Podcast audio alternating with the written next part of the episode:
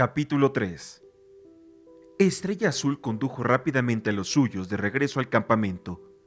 El ruido que hicieron al llegar despertó a los gatos que se habían quedado allí. Mientras el grupo pasaba a través del túnel de aulagas, figuras somnolientas empezaron a salir de las guaridas. ¿Qué noticias hay? preguntó medio rabo. ¿Ha acudido el clan de la sombra? inquirió Sauce. Sí, estaban allí, respondió Estrella Azul muy seria. Pasó ante Sauce y saltó a la peña alta.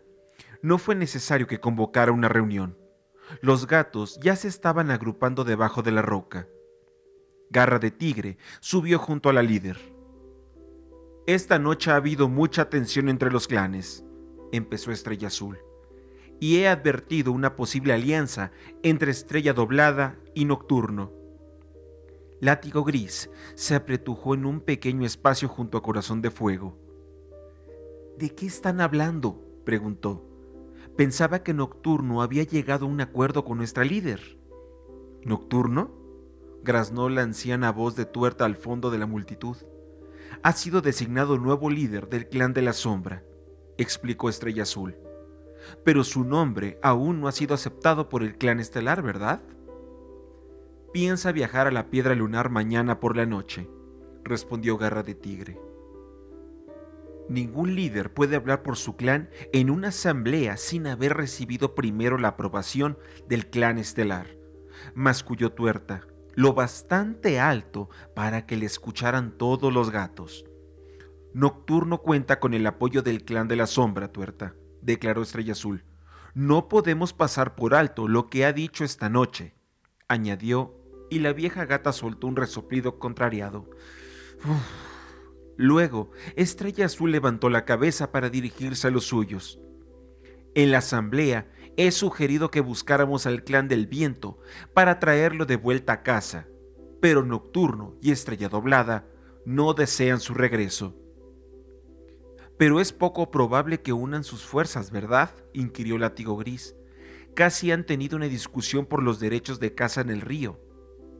Corazón de Fuego se volvió hacia su amigo. ¿No has visto las miradas que han intercambiado al final de la reunión? Esos dos están desesperados por poner sus patas en el territorio del clan del viento. Pero, ¿por qué? preguntó Arenisca, que estaba sentada junto a su mentor, Tormenta Blanca. Fue este quien contestó. Sospecho que el clan de la sombra no está tan débil como pensábamos, y Nocturno parece tener más ambición de lo que ningún gato imaginaba. Pero, ¿Por qué el clan del río querría cazar en los terrenos del clan del viento? Siempre se han llenado bien la panza con los peces de sus preciosos ríos, maulló Sauce. Las tierras altas se hallan a mucha distancia y solo hay unos pocos conejos congelados de frío. La vieja cola moteada, que había sido una hermosa reina, alzó su voz cascada por la edad. E, en la asamblea, algunos de los veteranos del clan del río han comentado que los dos patas habían ocupado parte de su río. Eso es cierto, coincidió Escarcha. Dicen que los dos patas han estado viviendo en albergues junto al río, molestando a los peces. Los del clan del río tienen que ocultarse entre los arbustos a observarlos con el estómago vacío. Estrella Azul pareció cavilar. De momento, debemos cuidarnos de no hacer nada que no pueda acercar más a los clanes de la sombra y del río. Ahora vayamos a descansar. Viento veloz y polvoroso, ustedes saldrán en la patrulla al amanecer. Una brisa helada agitó las hojas secas de los árboles que se alzaban sobre ellos, y sin dejar de murmurar entre sí, se dirigieron a sus guaridas. Por segunda vez en pocos días, Corazón de Fuego soñó se hallaba en la oscuridad. El rugido y el hedor del sendero atronador estaban muy cerca. Él mismo se sintió azotado y cegado por los monstruos de ojos deslumbrantes que pasaban rugiendo arriba y abajo. De repente, a través del estruendo, Corazón de Fuego oyó el penoso grito de un joven gato. El desesperado alarido se abrió paso entre el estrépito de los monstruos. Corazón de Fuego se despertó con un sobresalto. Durante un momento pensó que lo había despertado el grito, pero el único ruido eran los ronquidos apagados de los guerreros que dormían junto a él. Brotó un gruñido desde algún punto del centro de la guarida. Sonaba a garra de tigre. Corazón de Fuego se sentía demasiado inquieto para volver a dormirse, de modo que salió sigilosamente del refugio. Fuera estaba oscuro y las estrellas se salpicaban en el cielo negro, le indicaron que aún faltaba para el amanecer. Con el alarido del joven gato resonando en su mente, Corazón de Fuego se acercó a la maternidad, aguzando el oído. Percibió pisadas más allá del muro del campamento. Olfateó el aire. Solo eran cebrado y rabo largo. Captó el olor de los dos guerreros, que estaban guardando el territorio del clan. La tranquilidad del campamento dormido sosegó a Corazón de Fuego. Todos los gatos deben de tener pesadillas con el sendero atronador se dijo. Regresó en el silencio al dormitorio y dio vueltas en su lecho para ponerse cómodo. Látigo gris ronroneó en sus sueños mientras Corazón de Fuego se instalaba a su lado y cerraba los ojos. Lo despertó el hocico del látigo gris, clavándose en su costado. Déjame en paz, refunfuñó Corazón de Fuego. Despierta, sisió su amigo. ¿Por qué? No tenemos que patrullar protestó Corazón de Fuego. Estrella Azul quiere vernos en su refugio ahora. Aturdido, Corazón de Fuego se puso en pie y siguió al latigo gris. El sol empezaba a teñir el cielo de rosa y había escarcha en los árboles que rodeaban el campamento. Ambos amigos cruzaron el claro hasta la guarida de Estrella Azul y anunciaron su llegada maullando quedamente. Adelante, respondió la voz de garra de tigre, detrás del líquen de que cubría la entrada. Corazón de Fuego se alarmó al recordar su conversación con Estrella Azul de camino a la asamblea. ¿Habría hablado con garra de tigre sobre sus acusaciones? Látigo Gris se internó en la guarida de la líder y Corazón de Fuego lo siguió preocupado. Estrella Azul estaba sentada en su lecho, con la cabeza alzada y los ojos brillantes. El lugarteniente se hallaba en medio del suave suelo arenoso.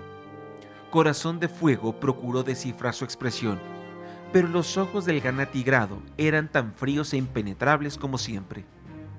Estrella Azul empezó sin rodeos.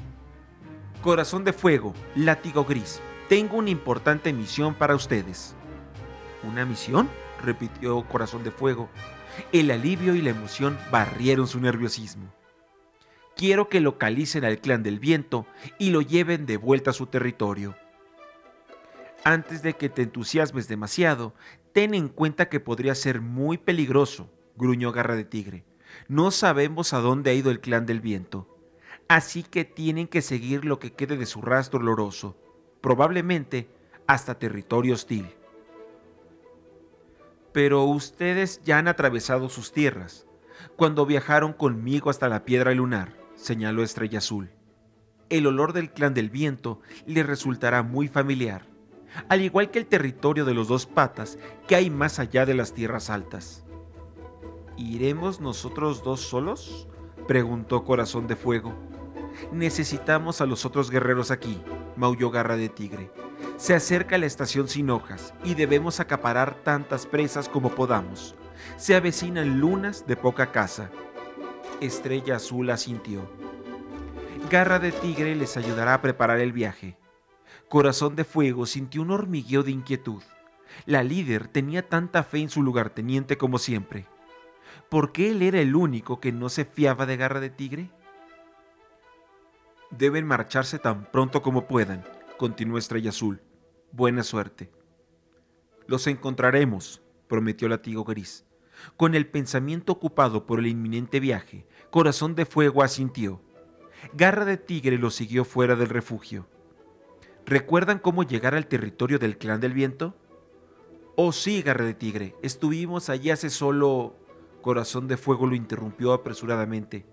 Hace solo unas lunas. Le lanzó una mirada de advertencia a su amigo. Había estado a punto de descubrir su itinerario de varias noches atrás con Cuervo Garra de tigre vaciló y corazón de fuego contuvo la respiración. ¿El lugarteniente había reparado en el fallo del látigo gris? ¿Y recuerdan el olor del clan? continuó el atigrado oscuro. Corazón de Fuego dio las gracias en silencio al clan estelar. Los jóvenes guerreros asintieron y Corazón de Fuego empezó a verse a sí mismo saliendo a toda prisa entre la espinosa Ulaga en búsqueda del clan perdido. Necesitarán hierbas para tener más fuerzas y adormecer el hambre. Que fauces amarillas les dé antes de partir. Garra de Tigre hizo una pausa. Y no olviden que Nocturno tiene previsto ir esta noche a la piedra lunar. Manténgase fuera de su camino. Sí, Garra de Tigre, contestó Corazón de Fuego. Ni siquiera sabrá que estamos ahí, aseguró Latigo Gris. Eso espero de ustedes. Bien, ya váyanse. Sin una palabra más, dio media vuelta para alejarse. Podría habernos deseado buena suerte, se lamentó el Latigo Gris. Probablemente piense que no la necesitamos, bromeó Corazón de Fuego, mientras cruzaban el claro hacia la guarida de fauces amarillas. Pero al mismo tiempo pensó que Garra de Tigre parecía tratarlos con tanto respeto como a cualquier otro guerrero. ¿Sería posible que no fuese el traidor que Cuervo creía? Todavía hacía frío, pese a que ya había salido el sol, pero ninguno de los amigos se estremeció. Corazón de Fuego notaba cómo su pelaje había empezado a espesarse conforme se acortaban los días. La guarida de fauces amarillas se hallaba al final del túnel entre los helechos. En un rincón de un pequeño claro umbroso había una gran roca hendida. Allí había vivido Jaspeada antes que fauces amarillas. Al recordar a la dulce curandera parda, Corazón de Fuego se emocionó.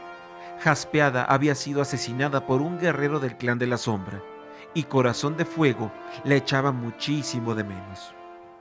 Fauces amarillas, llamó Látigo Gris, venimos por hierbas para viaje. Escucharon un maullido ronco procedente de las sombras del centro de la roca, y Fauces Amarillas salió retorciéndose por la grieta. ¿A dónde van? preguntó la vieja curandera. Tenemos que encontrar al clan del viento y devolverlo a su hogar, le contó Corazón de Fuego, incapaz de ocultar el orgullo en su voz. Su primera misión como guerreros, exclamó ella con voz algo ronca. Felicidades, les traeré las hierbas que necesitan regresó al cabo de unos momentos, sujetando un pequeño paquete de hojas secas entre los dientes. Que las disfruten, ronroneó, dejando la carga en el suelo. Corazón de fuego y látigo gris mascaron obedientemente las hojas, que eran muy poco apetecibles.